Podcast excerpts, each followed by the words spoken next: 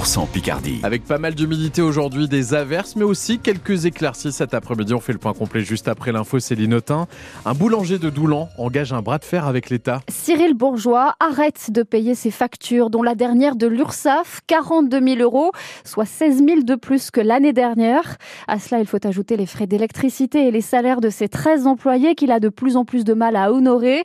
Le boulanger se dit étouffé. On est arrivé à un stade où euh, où il n'y a plus les finances, on ne peut plus payer notre personnel et, euh, et le peu qu'on arrive à mettre de côté, euh, l'État est là. Vos comptes sont dans quel état? À découvert en permanence de 5 à 15 000 euros, mais il faut les boucher parce qu'il y a plus de 15 000 euros de salaire à verser, normalement le 5. Bah là, il n'y a, y a, rien, donc on peut pas faire de virement. C'est un vent de panique et on passe nos, nos journées à essayer de trouver des solutions il faut effectivement euh, taper fort et changer la donne. J'ai fait euh, une opposition à la banque sur tout ce qui est prélèvement de l'État pour en fait sauver mon entreprise et sauver mes emplois. Je sais que je m'expose à de gros soucis et, forcément à, des majorations, mais euh, si on veut survivre, on n'a pas le choix.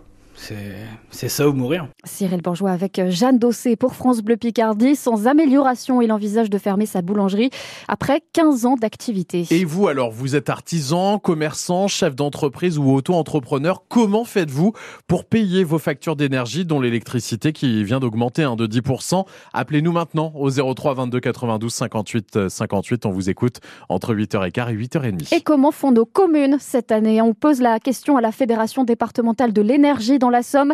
Elle gère les réseaux de quasiment 800 collectivités. Son président Franck Beauvarlet est l'invité de France Bleu Picardie après Journal. Il sera question d'inflation, de coûts de l'énergie et de hausse des salaires sous l'effet du point d'indice ce soir au Conseil d'Amiens Métropole. Les élus votent à l'issue du débat d'orientation budgétaire pour cette année. Les pompiers de la Somme mobilisés sur des débuts d'inondation dans le secteur de Doulan. Ils ont installé une pompe sur la Grouche, à Grouche-Luchuel, suite à l'appel d'un gîte voisin. Le niveau de la rivière s'est stabilisé. Les secours ont aussi asséché 35 mètres carrés dans le château de Gézincourt. Un employé se retrouve au chômage technique ce matin. Rien à voir bien sûr avec euh, nos voisins du Pas-de-Calais qui repassent en vigilance orange au cru. Les habitants de trois communes sinistrées le mois dernier reçoivent la visite du Premier ministre dans la journée. 8h02, des escrocs volent les données de 33 millions de Françaises et Françaises. Presque un sur deux quasiment après cette cyberattaque qui a visé deux gestionnaires du tir payant. C'est une information révélée hier soir par la CNIL, le gendarme du numérique qui ouvre une enquête. Le numéro de sécu, la date de naissance et l'état civil sont tombés dans les mains des hackers Cyril Ardo, mais pas toutes les données personnelles. Les informations bancaires, les données médicales, les coordonnées postales, les numéros de téléphone ou adresse mail n'ont pas été volés selon la CNIL, mais elle appelle tout de même à la vigilance, à surveiller les mouvements sur vos comptes personnels, car si les informations piratées ont peu de valeur seule, elles pourraient être couplées, croisées à de précédentes ou futures fuites de données. Deux sociétés privées ont donc été victimes d'une attaque, Viamedis et Almeris. Elles servent en fait d'intermédiaires entre les professionnels de santé et les mutuelles pour savoir si un patient peut bénéficier ou non du tiers payant. Elles vont contacter rapidement toutes les personnes concernées. La CNIL, de son côté, va mener des investigations pour savoir si les opérateurs touchés avaient mis en place les mesures de sécurité nécessaires à la protection des données des assurés. Comment un singe écureuil du Var s'est-il retrouvé dans l'Oise? Le parquet de Beauvais va mener l'enquête après la découverte chez deux habitants du département du primate volé dans un zoo du sud de la France la semaine dernière. Il va retrouver ses congénères très bientôt, assure la justice. La pétition contre la fermeture de huit classes en baie de Somme l'année prochaine vient de dépasser les 1000 signatures. Sur place, les parents sont loin de désarmer ces journées école morte à Noyelles-sur-Mer car c'est tout l'établissement qui est menacé. Mobilisation aussi dans une demi-heure devant l'école Édouard Branly à Lompré-les-Corsins. Imaginez des centaines d'arbres sur la place du Colvert à Amiens-Nord. C'est le visage, le visage pardon, de la future place aménagée par la mairie. Et ça va changer pas mal de choses pour les habitants puisque l'aménagement s'accompagne de démolition et de la construction de logements neufs.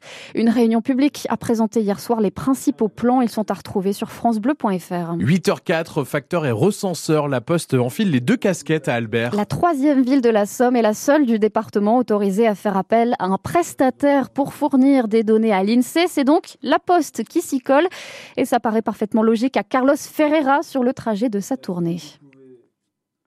Bah, tout le monde connaît euh, les facteurs. Je peux vous dire que sur cette période de recensement, euh, le facteur, il est très très euh, apprécié au niveau relationnel avec les usagers, la clientèle. Il y a un climat de confiance qui est installé entre le postier et l'habitant. Et les gens sont contents, ils se confient plus facilement à un agent de la poste qu'un recenseur lambda. Serge Boyer est l'un des habitants recensés par Carlos Ferreira. Il lui a ouvert sa porte en toute confiance.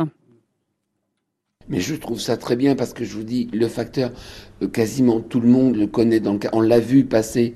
Et c'est lui qui vient mettre le courrier dans la boîte aux lettres. Si on ne le voit pas chez nous, on le voit chez le voisin. Donc, et puis en plus, il a la tenue de facteur. Un gars qui se ramène en costard, machin, avec un petit oui, je fais partie de ceci, partie de cela il peut nous rouler et il peut regarder un petit peu ce qu'il y a dans la maison et revenir avec ses camarades quand on est parti en vacances ou en week-end. Tandis que le facteur, on le connaît, on le reconnaît. C'est ça qui est important. Au total, quatre postiers albertains sont engagés sur le recensement en plus des 19 agents de la commune. Tout près d'Albert, la mairie de Mailly-Maillet ne répond plus, victime d'une panne de téléphone et d'internet depuis plusieurs jours.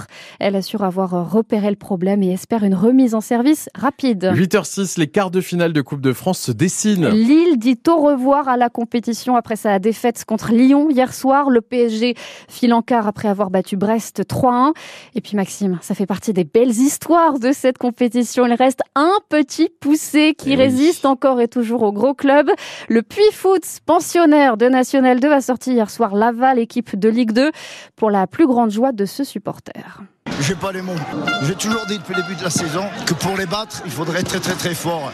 Et Laval, ils ont fait leur match. Déjà pas un très bon match à mon avis. Et depuis, le problème, c'est que c'est une équipe de guerriers de lâche rien et que je le dis, je leur dis, pour les battre, il va falloir être très très très très fort. Et voilà, méfiance donc pour le prochain adversaire du Puy Foot 43.